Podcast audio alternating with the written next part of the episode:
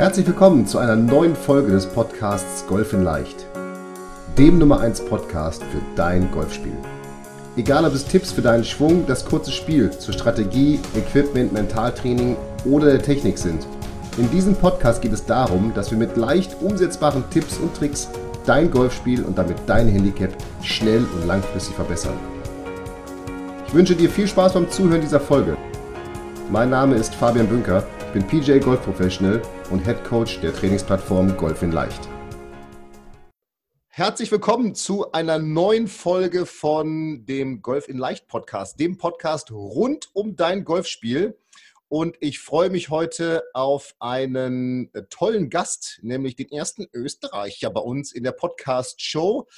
Einen weiteren ich muss es so sagen, ehemaligen European Tourspieler, aktuell European Seniors Tourspieler, nämlich mit dem Markus Brier konnte ich einen der erfolgreichsten, erfolgreichsten deutschsprachigen ja, Profigolfer für uns gewinnen. Ich kenne Markus von drei wundervollen Aldiana Golfers Gipfeln, die es leider nicht mehr gibt. Ja. Es war immer eine schöne Woche, die wir im Aldiana Club in Alcadessa mit ganz vielen anderen begeisterten Golfern verbringen konnten.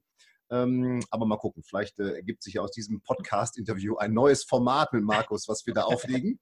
Und Markus ist äh, ein großer Fan von ich, mentales Training. Wir werden gleich darüber sprechen, was, wie er das so sieht. Und wir sprechen vor allem auch nochmal über das Thema Taktik. Gerade im Vorgespräch sind wir darüber eigentlich uns eins geworden, dass das fast schon so ein bisschen zusammenhängt, Mentales und Taktik auf dem Platz. Dazu sprechen wir mit Markus aber gleich mehr. Und äh, Markus, ich freue mich, dass du da bist. Du sitzt im schönen Wien. Wir sind äh, Anfang März mitten in der Corona-Zeit und er sagte mir gerade, dass Wien, äh, also wenn man Wien erleben will, dann sollte man jetzt hinfahren, weil es so ruhig. Er sagt, es ist auch zu kalt zum Rausgehen, also auch die Wiener sind nicht draußen. Also es ist so ruhig wie noch nie zuvor. Markus, schön, dass du da bist und äh, Zeit hast für uns. Fabian, hallo und ja, danke fürs Zuhören, danke für die Einladung. Liebe Grüße aus Wien. Und ja, momentan scheint zwar die Sonne, aber es ist äh, in der Nacht hat es wieder gefroren, also zum Golfspielen noch zu früh. Und ja, bei mir geht die Vorbereitung jetzt ganz langsam erst los. Ähm, unser erstes Turnier ist erst im Mai, aber da habe ich mehr Zeit, mich auch mental vorzubereiten. da sind wir schon mittendrin. Markus, vielleicht kannst du doch mal ganz kurz zwei, drei Sätze zu dir sagen. Ich habe es in der Einleitung schon gesagt, du bist einer der erfolgreichsten äh, deutschsprachigen, ja, wir Deutschen übernehmen ja auch gerne, ne, deutschsprachigen äh, äh Profigolfer weiß gar nicht, ob es immer noch jetzt mit Matthias Schwab der erfolgreichste österreichische Profi-Golfer ist. Nein, nein, der, der, erfolgreichste ist auf alle Fälle der Bernd Wiesberger. Ja, ja der ist jetzt ähm, Nummer, glaube ich, 23 in der Welt. Aber ja, zu mir, ähm, ich bin relativ spät Profi geworden, erst mit 27. Wenn man sich die heute, die Jungen anschaut, habe vorher Wirtschaft studiert. Jet, ja? Mit 27 ja, ja. erfolgreich. Genau. Da machen denken sie schon wieder an die erste Pause. Und Ähm, ja, aber irgendwann war das Amateurgolf dann äh, ja, so erfolgreich, sage ich mal, dass ich gesagt habe, ich probiere es noch und bin dann mit 31 auf die Tour gekommen, habe dort 14 gute Jahre gehabt und habe dann mit 45 beschlossen, okay, eine kleine Pause einzulegen und jetzt mit 50 darf ich wieder. Ja, das ist ja das Gute am Golf. Wenn man einigermaßen fit bleibt, dann äh, kann man auch noch bei den Senioren mitspielen, wie Bernhard Langer beweist, der letzte Woche schon wieder gewonnen hat. Äh, und äh, ich glaube, da fast erfolgreicher als in seiner normalen Tourkarriere gewesen ist, ne? bis jetzt. Also, oder was? was ja, ist, ne? also was die Turniersiege betrifft, ich glaube, jetzt ist er bei 42 oder sowas. Ja, ähm, viele Majors dabei, ne? Also die ja auch jetzt, man muss es ja sagen, man denkt immer Seniors Golf, aber was da für Namen ja. mitspielen, das ist ja schon jetzt nicht ganz ohne. Naja, total. Also ich, ich werde es heuer auch probieren, mich für die Champions Tour zu qualifizieren und ähm, gerade da, die spielen halt viel mit Erfahrung, die kennen ihr Spiel, sind wir schon wieder beim Thema, die Taktik und, und äh, ist bei denen halt ganz, ganz, ganz groß geschrieben, weil über die Länge, übers Power Golf können sie es nicht mehr machen. Teilweise, ne? Wobei, wobei die, die, äh, ich sag mal, die in Anführungsstrichen Alten dann auf der Tour, die 60, 65-Jährigen sagen ja, jetzt kommen die jungen Hüpfer hier, die 50-Jährigen, die hauen an mir vorbei. Also bei denen ist es ja quasi genau das Gleiche, was jetzt auf der European Tour passiert, wenn man sagt, da kommen die Rookies auf die Tour. So ja. ist es, ja, aber wenn man sich Bernhard schön, anschaut. Ne? Rookie. Rookie, of the Year auf der Seniors Tour, ist auch cool eigentlich. Ja, ja habe ich, hab ich leider nicht geschafft, hat man da, äh, weiß ich nicht, wer es war, letztes Jahr, vorletztes Jahr, aber ja, muss man ein bisschen äh, natürlich fit bleiben. Ja. Äh, jetzt ist ja Robert Carlson dazugekommen, also der spielt ja auf der European Tour noch mit und ja, ja, jetzt äh, werden immer mehr, vor allem es kommen jedes Jahr zwei, Wenn man so die Namen sieht, cool, ja. Genau. Du hast es gerade schon angesprochen, ihr fangt im Mai an, wenn für hm. die alten äh, Hunde, hätte ich jetzt fast gesagt, wenn es warm genug ist, dass die Knochen schnell warm werden, dass man also wirklich sich auch schön drehen kann und alles sowas.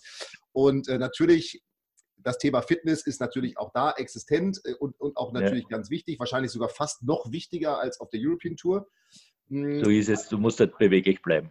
Du hast auch das, absolut, aber du hast auch das Thema Mentale schon angesprochen, also dich mental vorzubereiten. Du bist auch beim österreichischen Golfverband für die Nationalmannschaften oder zumindest für die Spitzenspieler, ja. ne, bist du und ich glaube teilweise auch im Profibereich ja. so auch der Mental-, Taktik-, Spielcoach, wenn ich das. Genau, Players Coach und Turnierbetreuung und, und Turniervorbereitung, Kursmanagement, diese ganzen ja. Geschichten.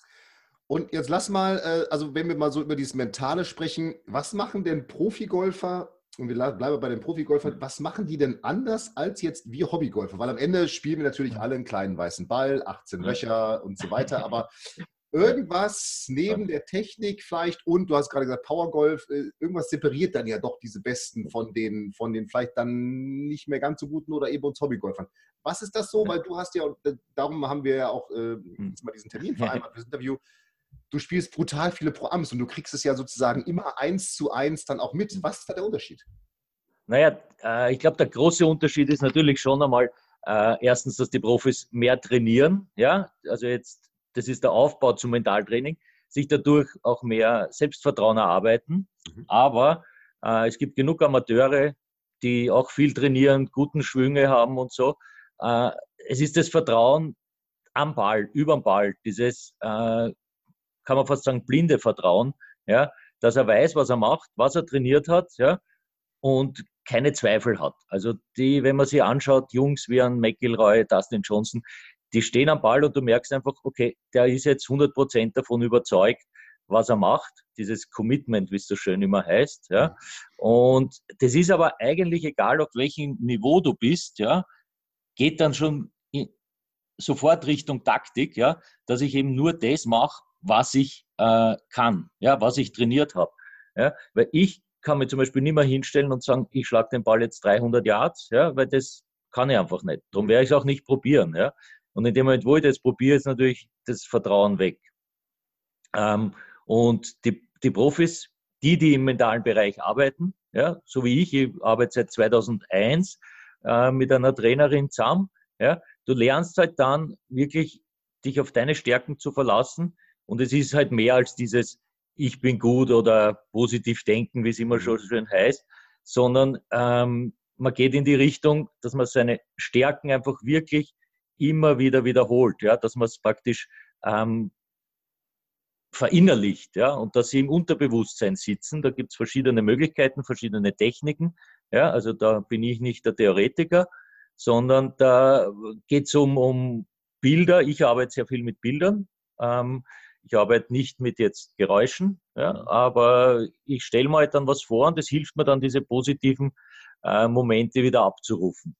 Okay. Und, Aber jetzt, jetzt sagst ja. du dieses 100% Vertrauen und das ist ja eigentlich was, du hast ja schon gesagt, das kann jeder Golfer eigentlich herstellen, weil jeder Golfer weiß ja, klar, Dustin Johnson kann jetzt andere Schläge als auch ich oder du oder, äh, ja. ne? das, ist, das ist auch ganz klar. Ja.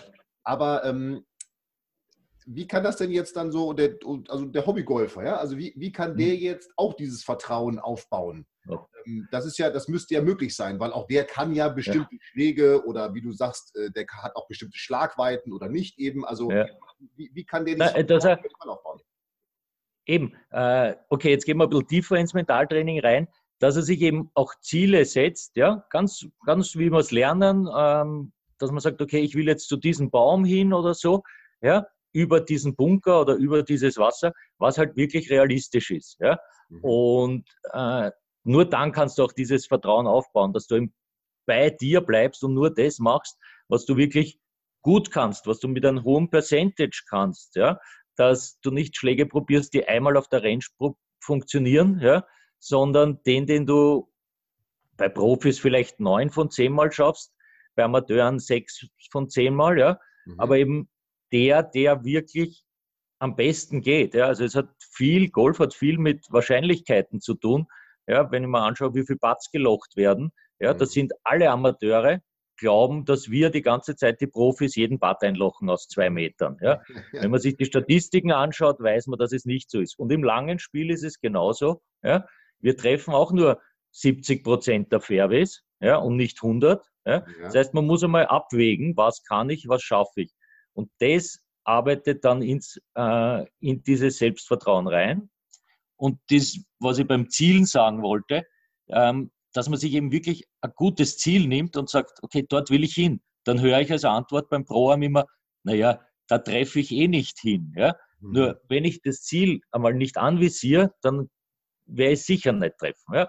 Das ist so der Klassiker, na, ich spiele mal raus. Ja? Mhm. Ähm, auch wenn man nicht das Ziel trifft oder nur ein von zehn Mal das Ziel trifft, ich muss einmal ein Ziel anfokussieren, ja, damit ich überhaupt die Chance habe, dorthin zu kommen. Alles andere ist Roulette spielen, sage ich einmal. Ja. Und äh, je besser man da wird, ja, je besser man die, die zum Beispiel sein Ziel anvisieren kann, äh, desto besser wird der Körper auch darauf reagieren, weil es ist im Golf, wie du weißt, sehr viel arbeitet das Unterbewusstsein, ja, und dieses nicht rechts, nicht links und so. Das sind so die Klassiker, die man am Anfang hört. Aber ja, und dann passiert schon. Oder nicht, nur nicht ins Wasser, ja, das. Was ist die Sache dran? Ähm, ein gutes Ziel nehmen, eben die Fahne nehmen und nicht das Wasser davor. Ja? Also was wir zum Beispiel machen auch, nie sagen, ich will über diesen Bunker drüber, weil das Unterbewusstsein speichert Bunker ab, ja? Mhm. sondern ein Ziel hinten am Baum, am Kirchturm, was auch immer, mhm. nehmen, um einfach nur auf das Ziel zu fokussieren. Und das muss man lernen, das muss man durcharbeiten. Und da kommt jetzt eine Sache rein, die ganz, ganz wichtig ist, was Mentaltraining anbelangt, ähm, ist eine gute Routine. Ja? Es wird sehr viel über Pre-Shot-Routine geredet, aber sehr viel im, nur im physischen Bereich, ja, Bewegungen, sondern es geht auch um, um die mentale Pre-Shot-Routine. Denkweise, ne? den Denkprozess. Denkweise, ja. Und das ist ein Thema, die an und für sich, das ist ah, so, so vielfältig. Für mich die Hauptbegründung einer guten mentalen Routine ist, dass ich einfach gar keine Zeit habe, an die schlechten Sachen zu denken. Ja? Dass ich wirklich meine, meine Routine, meinen Schlagaufbau, wie weit ist es, wie geht der Wind, bergauf, bergab, was auch immer, dann schaue ich, welchen Schläger nehme ich, welchen Schlag will ich machen und dann geht schon los. Ja? Und viele stehen dann noch über dem Ball. Ja? Das, die Situation kennt, glaube ich, jeder und sagt, ah, ein bisschen mehr links, ein bisschen mehr rechts, ein bisschen fester, ein bisschen leichter. Mhm. Und dann kommen diese blöden Gedanken und dann ist das Vertrauen oft weg. Ja? Drum ist eine gute Routine so wichtig, ja? also eine mentale Routine, um gar nicht Zeit zu haben, ja? Äh, an schlechte Sachen zu denken. Im Prinzip, ich sage immer, es ist ein Verdrängungswettbewerb, ja? dass ich nur gut denke, ja, positive Sachen denke und dann geht es schon los. Ja. Wenn ich sehe, dass Leute noch starr zehn Sekunden über dem Ball stehen, weiß ich, okay, das wird wahrscheinlich nichts mehr, weil jetzt denkt er an den Bunker, ans Wasser, ans was auch immer. Ja. ja Dieses, ja. ja, und deswegen ist die mentale Routine so wichtig, dass auch von der, von der Länge her, ne, und dass die Leute einfach sagen, okay, ich nehme mein Ziel, ich weiß, was ich kann, ich schlage mein Siebeneisen 120 oder 170 Meter, ist ganz egal und los geht's. Ja? Mhm. Und dieses ganze zu weit herumschauen, das passiert alles vorher. Das sieht man bei den Profis, wenn sie eben, jetzt sind wir im Bereich Kursmanagement, ähm, auf dem Jadic-Buch herumschauen und vielleicht Notizen machen, ja, dass sie alle diese Abwägungen schon vorher machen und nicht dann erst kurz vorm Schlag. Okay, das ist natürlich ganz spannend, ne? weil das, das kennt natürlich jeder. Also ich kenne das aus dem Coaching Du, aber das kennt bestimmt jeder, der zuhört, auch aus seinem Flight, dass dann einer am Ball steht und dann ist erstmal Pause. Und dann geht man irgendwie so genau. in die Knie, um sich aufzulockern und dann ist wieder Pause und dann denkt man, wie du sagst, ja. ne, an, oh, da ist der Bunker und ich soll ja steiler ausholen und mehr nach vorne schwingen und der Markus hat gesagt, no. ich soll immer locker bleiben und Fabian hat gesagt, ich soll das machen und boah, dann geht gar nichts ja. mehr. Ne? Okay? Genau. Aber das ist ja schon, das ist ja schon, dann sind wir schon auch in der Taktik ganz tief drin.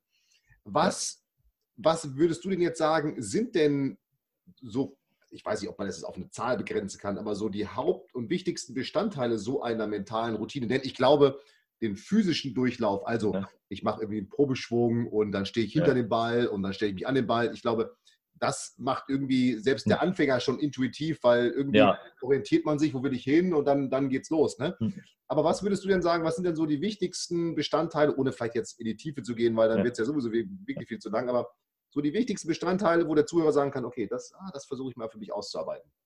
Ja, ähm, sicher, zuerst klassisch, man schaut, wie weit es ist, ja. Mhm.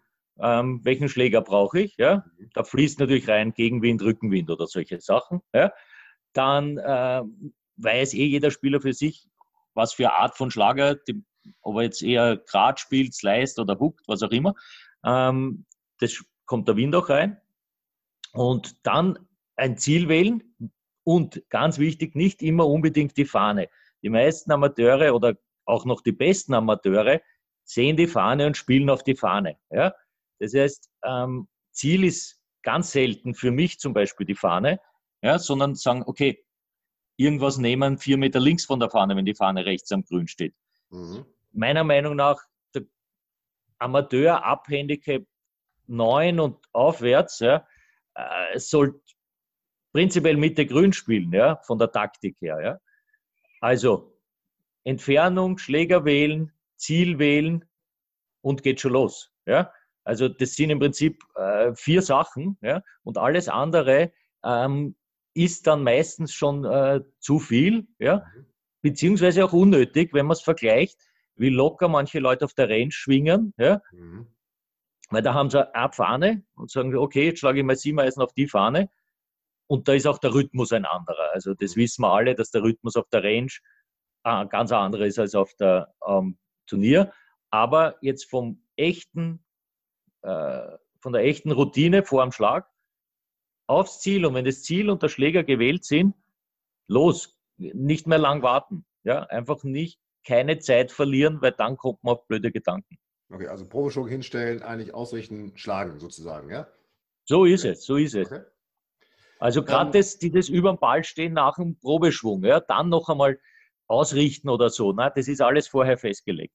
Mhm, okay, also da wirklich, also sich, du sagst ganz klar sein, wenn ich an den Ball gehe, hinstellen, schlagen und alles andere kann ich ja sowieso auch nicht kontrollieren, ne? ob der jetzt dann. Ja. Äh, äh alles andere sollte vorher überlegt sein. Ja? ja. Ähm, in dem Moment, wo du über dem Ball stehst, soll es für mich nicht mehr länger als, als drei, vier, fünf Sekunden dauern. Ja? Also das, ähm, da verkrampft man sich nur oder kommt eben auf, auf neue Gedanken. Ja, ja, okay. Jetzt gibt es ja noch einen Bereich auf dem Golfplatz, der ähm, der ist, ich möchte ja fast schon sagen, gefürchtet, ja. Also da sind irgendwie, äh, selbst wenn ich jetzt DGL coache oder auch meine Spieler auf Ranglistenturniere gehe, äh, so vor dem ersten Abschlag sind die auf einmal alle, da sind die anders. Irgendwie ist da jeder, ja. jeder anders. Ich war auch früher auch anders und es ist, glaube ich, auch ganz normal, weil dann geht das Turnier los. Wahrscheinlich sind Fußballspieler vom Anstoß auch ein bisschen nervöser als natürlich in der 67. Minute geht es euch auch so? Ähm, weil ich sag mal, jetzt habt ihr ja sozusagen nochmal Situationen dabei, mhm. wo sich jeder Hobbygolfer, ich darf das hier so sagen, ja so in die Hose scheißen würde, nämlich da steht auf einmal vielleicht 10.000 Zuschauer und wird angekündigt. Ja? ja. Jetzt, äh, keine Ahnung, Markus Brier und äh, dann geht's los. Ja. Was, was, was macht dieser erste Abschlag mit euch, Profis? Und was sind so Techniken, um vielleicht diese äußeren Störfaktoren, die da sind, zu handeln und sich eben dann auf diesen Schlag zu konzentrieren. Was, was macht ihr da? Was ja. sind deine Tipps? Das, äh, ich meine, das Angenehme ist angenehm. Man lernt mit der Zeit. Ja, natürlich. Ähm, es wird immer, Gott sei Dank, immer größer, wenn man jetzt, sagen wir, dort, wo der Bernd jetzt ist, Majors spielt. Mhm. Es ist ein gewisser Gewöhnungseffekt da. Ja, aber natürlich muss man das auch einmal lernen. Wieder, du machst deine normale Routine, also was die Scorekarte ausfassen, Pin Positions anschauen. Ich zum Beispiel habe mir angewöhnt, Local Rules zu lesen, weil dann lese ich einmal zwei, drei Minuten und dann brauche ich nicht an die, an die mhm. Zuschauer denken. Mhm. Ja. Also ich habe einmal das Glück gehabt, ich habe eine Runde mit dem Tiger gespielt in, bei der British Open. Da war natürlich die Hölle los. Ja. Und du musst einfach mit dem Caddy, also ich habe dann immer mit meinem Caddy quatscht und versucht, mich abzulenken, aber es ist wieder Ablenkung warum viele nervös werden, weil manchmal ein bisschen ein Druck produziert wird, von wem auch immer, vom Spieler selber, vom Trainer, von den Eltern, von wem, der sagt, ah, und das ist jetzt Deutsche Meisterschaft, jetzt muss ich super spielen oder das ist British Open, jetzt muss ich super spielen, ganz schlecht. Ja. Müssen tut man gar nichts im Golf. Mhm. Das erzeugt nur Druck. Das ist bei mir auch einer meiner Hauptthemen, Erwartungshaltung. In dem Moment, wo zu viel Erwartung ist, wird man meistens frustriert. Ja. Mhm. Also die, oder wenn man es eben nicht erfüllt, die, Erwartung, die Erwartungen, speziell wenn sie von außen kommen. Und da auch aufpassen, nicht gleich am Anfang zu sagen, ich muss jetzt heute die Welt niederreißen, ja, sondern Step by Step, Schlag für Schlag. Und da kommt die Routine wieder rein, dass man sagt, okay, am ersten Loch, wenn da, auch wenn 10.000 Leute äh, hinter dir stehen, ja, ähm, geht eine Routine durch. Äh, mach das, was du schon oft gemacht hast und ähm, versuche auch nicht irgendwem was anderes zu beweisen. Jeder, wir spielen alle für uns selber Golf. Ja? Also die, die spielen, die für andere oder fürs Geld spielen, ähm, ich glaube, die haben eh schon ein bisschen Schwierigkeiten. Und versuche einfach, da muss man in sich gehen, da muss man sich abkapseln. Und das ist zum Beispiel beim Tiger, der hat das perfekt können. Ja, der ist wirklich, hast gemerkt, der ist voll konzentriert, der schaut nicht links, nicht rechts, da zuckt nichts. Ja? Mhm. Und das kann man nur lernen. Das wirkt natürlich manchmal vielleicht ein bisschen arrogant nach außen hin, ist aber eine reine Sache, die Profis, glaube ich, machen müssen oder jeder gute Amateur machen muss, ähm, weil einfach zu viele Leute sonst Schulterklopfen, gute Tipps geben und so weiter. Hm, okay, ja, spannend. Also du sagst wirklich bei deiner Routine bleiben, ob da jetzt 1, 2, 5, 10.000 Zuschauer zählen, äh, eigentlich ja. egal. Oder irgendwas finden, ja, oder weißt du, manche essen dann noch ein paar Nüsse oder so, einfach nur irgendwas machen. Okay, okay, also davon, davon ablenken, ja, okay. Ähm, ja, spannend, aber spannend, dass es euch auch so geht. Das ist ja immer, natürlich ja, ja, ist das, glaube ich, wahrscheinlich ist es sogar irgendwann nicht so schön, vor nur noch 100 Zuschauern abzuschlagen. Man 10.000, oder? Ist das so? Ja, es ist, es ist wirklich anders oder störend, unter Anführungszeichen, mehr, wenn nur fünf Leute da stehen, ja, weil da kommt man sich vor, als würde man jeden persönlich kennen. Ja. Bei 10.000 oder 1.000 ist es ja ganz egal. Ja. Das ist ja wie im Fußballstadion, da ja. sieht man kein Einzelne. Ja. Aber wenn dann bei einem kleinen Turnier eben wirklich nur fünf herumstehen, äh, hat man manchmal so das Gefühl, man muss jeden Einzelnen jetzt begrüßen. okay. Und äh, da sind wir schon beim, beim nächsten Thema, nämlich begrüßen, was man dann letztlich am ersten Abschlag ja auch macht, nämlich seine Mitspieler. Und ja. Auch da ist immer wieder eine Frage, die, die mir so gestellt wird oder die ich mitbekomme, wenn man dann so abends am Abendessen sitzt und dann, ey, wann spielst du morgen? Ja, kann 9.10 Uhr und du, ja, 10.30 Uhr und dann, oh, ey, ich spiele mit dem, oh, nee. ähm, oder mit der, ja, so, boah, das ist aber nervig, die ist so langsam oder die flucht nur oder dann rennt der Papa mit oder keine Ahnung was.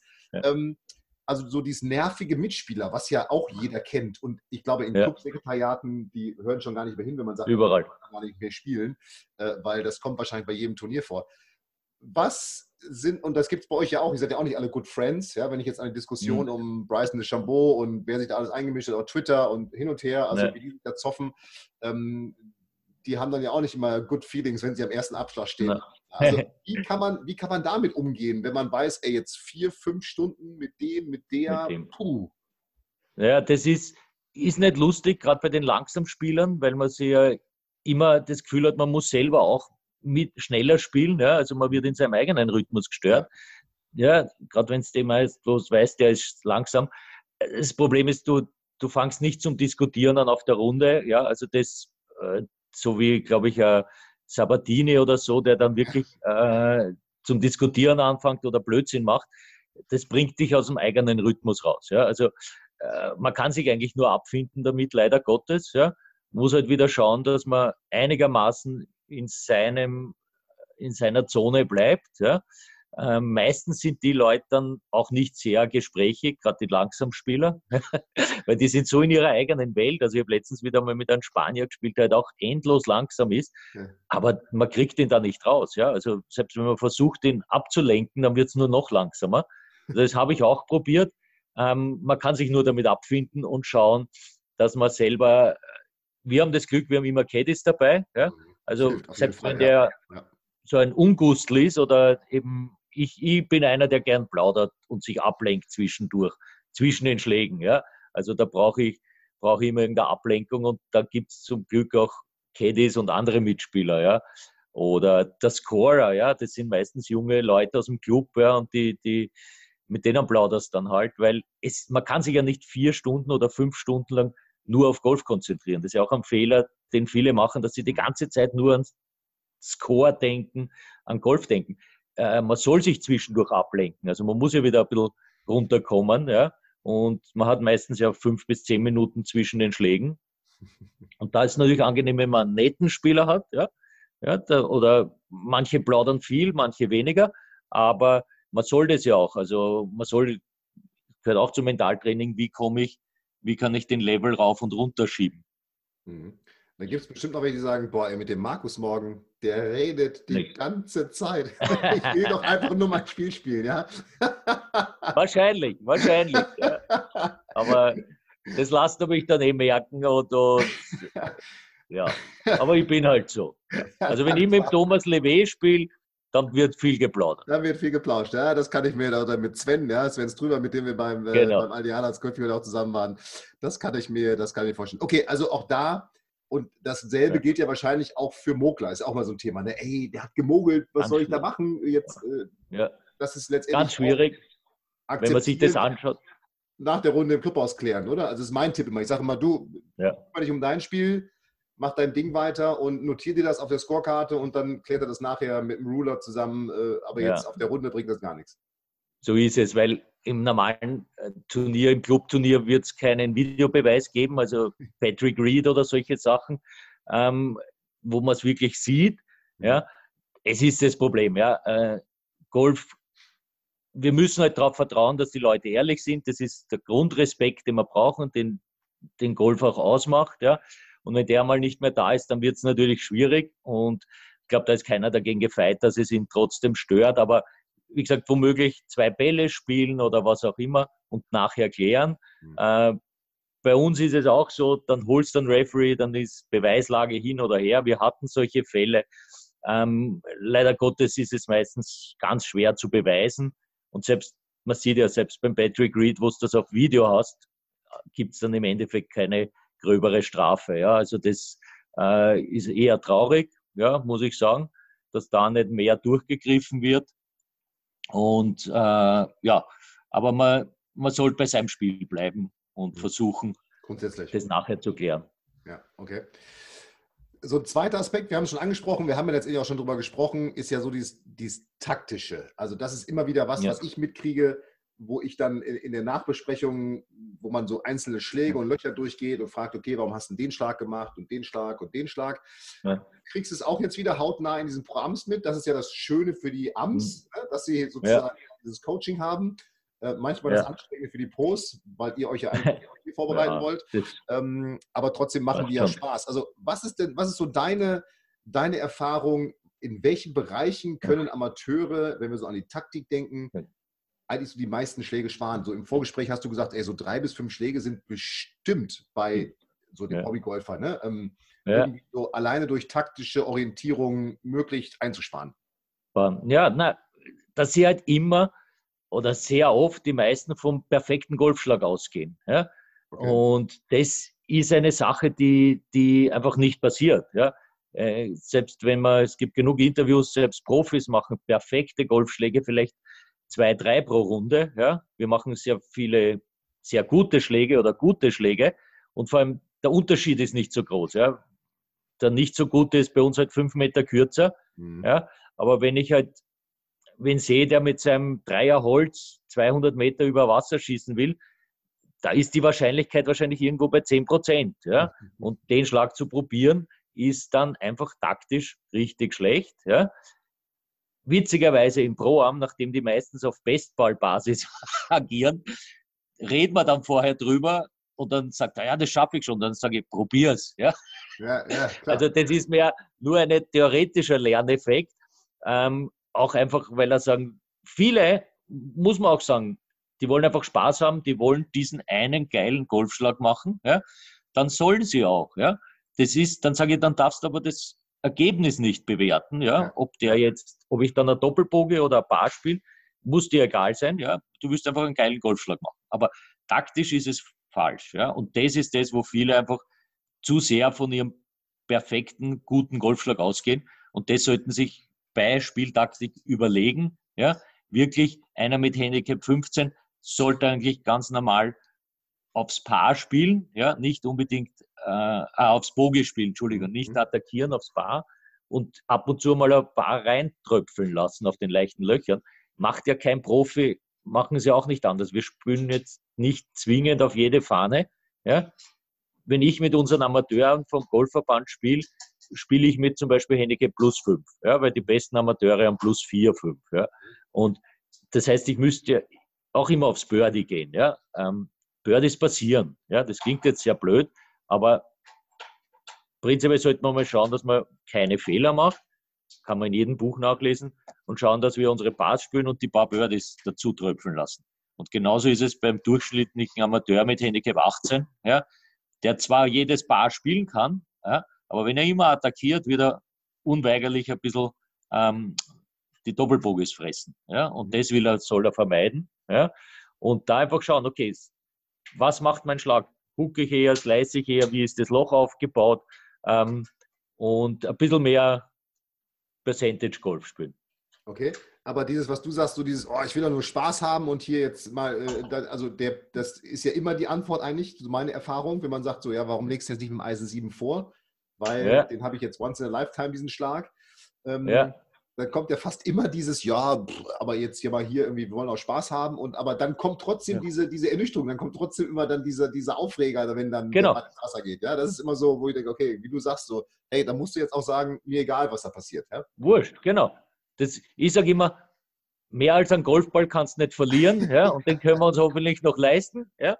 Ähm, das, das muss, da muss man gleich sofort drauf sagen, okay, aber dann ist es komplett egal, was du spielst, was für Ergebnis. Dann fang aber nicht am 14. Loch zum Nachrechnen an, wie viele Punkte du schon hast, ja? Mhm. Weil mhm. das sind zwei verschiedene Paar Schuhe. Ja? Also entweder, was ja, weil es ein Hobby ist, ja, der will einfach Spaß haben und, und Golf spielen, sich bewegen und das Ergebnis ist zweitrangig, drittrangig. Oder er will halt, so wie Leistungsgolfer oder Profigolfer, auf Ergebnis spielen. Und dann fängt die ganze Taktik Course-Management-Geschichte an. Ja? Mhm. Da muss jeder wissen, wohin will ich. Ja? Also einer, der sagt, ich spiele wirklich nur zum Spaß Golf, das sind auch die, die tendenziell weniger Turniere spielen. Ja? Ähm, äh, dann sage ich, okay, dann muss dir aber der eine Schlag von zehn so viel bringen, dass du die anderen neun damit ähm, verarbeiten kannst, auf gut Deutsch. Und deswegen gibt es zwei, für mich zwei, drei Arten von Golfern. Ja? Also die, sagen wir, die wirklichen Hobbygolfer, die nur zum Spaß spielen, dann die ambitionierten Hobbygolfer, die wirklich auf Ergebnis spielen und dann eben die Leistungs-Elite-Golfer, sage ich mal, die in Landeskadern, äh, Nationalkadern sind. Ja. Und die mittlere, der ambitionierte, ich glaube, das ist einer, der sagt, okay, da kann ich mich wirklich noch verbessern, wenn ich da, wer nimmt schon eine Trainerstunde ähm, wirklich nur über Taktik und Kursmanagement? Ich meine, wir alle gehen auch einmal spielen. Ich weiß nicht, du wirst auch mhm. mit deinen Schülern auf die Runde einmal gehen, ja. Mhm. Und mhm. da muss man das einmal machen, aber es wird viel zu wenig gemacht. Bei einem, wir haben den Versuch einmal gehabt mit meinem Ex-Caddy, der hat, haben wir ihn verlost als Caddy für eine, dann eine, eine Dame. Ja. Und die hat auf einmal mit Handicap 12 zweimal, glaube ich, acht und, also einmal acht, einmal neun übergespielt und ist Clubmeisterin geworden. War eine super Geschichte. Ja? Und aber die Aufgabe war, sie macht nur das, was er ihr sagt. Ja? Und genau wie du sagst, statt mit dem Dreierholz irgendwo zu schlagen, hat er gespielt, hat gespielt sieben Eisen Wedge, war am Grün und hat, äh, war happy. Ja? Und, ja. Also es funktioniert. Wir haben den Praxistest durchgezogen. Durchgezogen, bestanden, ja. Erfolgreich ja. bestanden, okay. Was sind denn, so zum Ende hin äh, unseres Interviews hier, was sind denn dann in, in den in den Kadern, die du betreust, was sind denn dann so Grundlagen in der Taktik? Oder was gibt es eine Grundlage, die überhaupt wichtig ist, wo du sagst, wenn du das nicht hast, kannst du sowieso nicht taktisch irgendwie äh, auf dem Platz irgendwas machen? Oder also Nein, also so radikal ist es nicht, aber äh, für mich äh, ganz eine wichtige Sache ist, dass sie eben eine äh, wissen, was ihr Ball macht. Ja? Dass sie ein, ein, ein also eine große Vorstellung haben, einmal ihren Bread and Butter Shot, ja, das ist, ist einmal wichtig, dass du äh, weißt, okay, auf das kann ich mich verlassen. Das ist eigentlich das Wichtigste. Weil wenn es gut läuft, wie jeder weiß, dann dann braucht man eh nicht viel nachdenken. Ja? Wenn das Gefühl da ist, wenn der Schwung da ist, ähm, geht es eh von selber. Es geht ja um die Runden, wo es nicht läuft, wo der Rhythmus nicht da ist, wie auch immer, wo du mit dem Doppelbogen anfängst oder solche Sachen, wo es praktisch auf Not, Not so, äh, Programm fahren musst. Ja, ja. Und da, müß, da müssen es, glaube ich, alle ein bisschen besser werden, ja, quer durch, äh, weil wenn sie voll durchziehen und gut drauf sind, da braucht man eh nicht nachdenken. Ja? Äh, prinzipielles ja, Management. Aber dieses, ähm, und ich sage, das ist fast 50-50 oder mehr, dass sie eigentlich mit dem, mit den Unzulänglichkeiten, die jeder hat, zurechtkommen und die schlechte Runde halt Paar ist und nicht sechs über oder solche Sachen. Mhm, mhm. Das ist eigentlich für mich das Wichtigste und da kommt die Taktik ins Spiel, dass ich sage, okay, heute bin ich nicht so gut drauf und ich schlage mit dem Siebeneisen jetzt nicht auf die Fahne, weil das geht sie nicht aus hinten und vorne oder eben das Gefühl ist nicht da. Ja. Mhm. Ähm, das ist für mich eine der wichtigsten Sachen, dass man sich lernt, selber einzuschätzen. Ja. Und wenn ich mit ihnen spiele, ah, dann erzählen sie mir, der McElroy geht auf die und die Fahne. Sage ich, ja, der McElroy ist Nummer eins der Welt. Ja. Der hat das ein bisschen besser unter Kontrolle, das Ding. Ja. Ja, der hat halt nicht so eine Streuung wie du ja, oder ich. Ja. Also man muss auch schon äh, ein bisschen am Boden bleiben. Ja. Natürlich vergleicht man sich gern mit den Top-Spielern, aber ähm, das ist der gleiche Vergleich. Wenn ich mir jetzt mit McElroy vergleiche ich mich nicht. Und genauso soll sich ein Handicap 9 Spieler vielleicht nicht unbedingt mit mir vergleichen. Das, äh, das könnte helfen. Das sagt äh, Markus Brier. Markus, zum Schluss nochmal ähm, der Wicht, also wenn du nur noch einen Tipp loswerden könntest äh, für, da, für, für uns Golfer, was, was wäre das? Was würdest du allen mit auf den Weg geben? Das sollen sie, keine Ahnung, das ist ein schöner Gedanke. Was, also ein Tipp fürs Golfspiel, wo du sagst, das ist er. Ähm, wenn du über den Ball stehst, wenn du deinen Stand eingenommen hast, auch beim Patten, wollte ich dazu sagen, durchziehen, nicht mehr nachdenken. Das Unterbewusstsein arbeitet sehr gut und nicht mehr um dumm nachdenken, was könnte ich besser machen. Auf geht's und durchziehen. Auf geht's und durchziehen. Markus, viel, vielen Dank für die, ähm, ich sage jetzt mal, Insights in die Tour sozusagen. Ja, also die, danke, danke. der Tour, das, was ihr macht auf der Tour oder auf der Seniors Tour und ja. da hast du gesagt, da ist deutlich mehr Erfahrung nochmal als auf der European mhm. Tour. Ähm, auf alle Fälle. Viel, vielen Dank dafür. Wer ähm, Kontakt mit dir aufnehmen möchte, hast du eine Website? Du hast. Äh, ja, habe eine Website, ist www.markusbrier.at und da gibt es auch ein Kontaktformular und, und steht ein bisschen was über mich drinnen. Äh, unsere Mentalseminare, die wir die letzten Jahre angeboten haben, ähm, ja, es sind jetzt ein bisschen weniger geworden, machen wir im Moment nicht, weil ich selber ähm, wieder unterwegs bin. Also unterwegs Aber da ist alle Info drauf. Da sind alle Infos. Die Seite verlinke ich auch in den Show Notes, also in der Beschreibung zum Podcast, dass man da gucken kann. Und ähm, wenn man jetzt natürlich drei, vier, fünf Leute hat fürs Mentalseminar und dich anschreibt, dann äh, findet man da ja bestimmt ja. irgendwie einen Termin oder ich weiß gar ja. nicht, wer eine Programmrunde mit dir spielen will, der wendet sich an die Seniors Tour ne? oder an die European Tour und äh, ja, oder direkt über, über läuft die, das die, also das die weiß, Was? Wie, wie läuft so ein Pro-Am? Sind das Sponsoren alles? Das weiß ich tatsächlich überhaupt nicht. Sind das alle Sponsoren? Nein, es sind hauptsächlich ne? Sponsoren. Okay. Es sind hauptsächlich Sponsoren, die sind in den Packages, in den Sponsorenpaketen mit. Kaufen, ja. Aber prinzipiell auf der Seniors Tour, wir haben ja auch eins in Deutschland, in Winston Golf. Ja ja, kann man sich auch äh, privat einkaufen und sagen, okay, ich will das Pro mitspielen. Da gibt es auch dieses Alliance-Format, wo die Amateure im Turnier mit uns mitspielen, ja, die ersten zwei Runden. Stimmt, ja. Äh, kann cool. sich jeder Einzelne auch einkaufen. Kostet, glaube ich, ah, so 1500 äh, Euro pro Person oder so. Also nicht billig, aber wer, wer das Erlebnis einmal haben so will, kann es gern probieren in Deutschland, glaube ich, so viel ich weiß, organisiert es der Erwin Langer. Die machen, die machen die, die Winston Seniors Open, das, äh, da bin ich mir auch relativ sicher. Sehr cool. Markus, vielen Dank für deine Zeit. Viele Grüße nach, nach Wien. Ich habe deine Frau gerade, wir haben hier Video äh, auf Zoom äh, hinten durchlaufen sehen. Genießt euren Kaffee, Kaffee Melange gleich. Und ja. ähm, ich äh, ja, danke nochmal für deine Zeit und ich freue mich, wenn wir uns, äh, vielleicht lässt dir deine Zeit zu, irgendwo mal, entweder auf dem Turnier oder ähm, vielleicht für einen Reiseanbieter mal wieder, wenn Corona durch ist und man wieder reisen kann. genau. Machen wir wieder mal was. Perfekt. Markus, Alles. besten Dank. Schöne Danke auch. nach Wien. Danke, so. Fabian. Schöne und Grüße.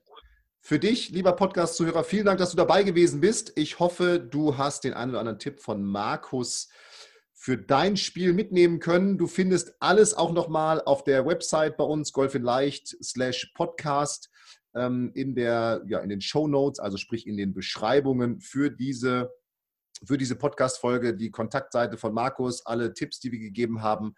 Und jetzt äh, sage ich nochmal vielen Dank fürs Zuhören und ich freue mich, wenn wir uns in der nächsten Woche wiederhören. Bis dahin, mach's gut. Ciao, ciao. Vielen Dank, dass du die Folge bis zum Ende angehört hast. Und wie immer freuen wir uns über ehrliche Bewertungen auf iTunes zu unserem Podcast. Und wenn du Bock und Lust auf noch mehr Trainingstipps und komplette Trainingspläne für dein Golfspiel hast, dann schau dir doch einfach mal unsere Trainingsplattform Golf in Leicht an und teste sie kostenlos für 14 Tage. Gehe dazu einfach auf www.golf-in-leicht.de und klicke auf kostenlos testen und schon kann es losgehen. Und solltest du weitere Fragen zu Golf in Leicht, deinem Golfspiel oder dieser Podcast-Folge haben, so schreibe mir doch einfach eine E-Mail an hallo at golf-in-leicht.de und ich verspreche dir, ich werde auf jede E-Mail eingehen.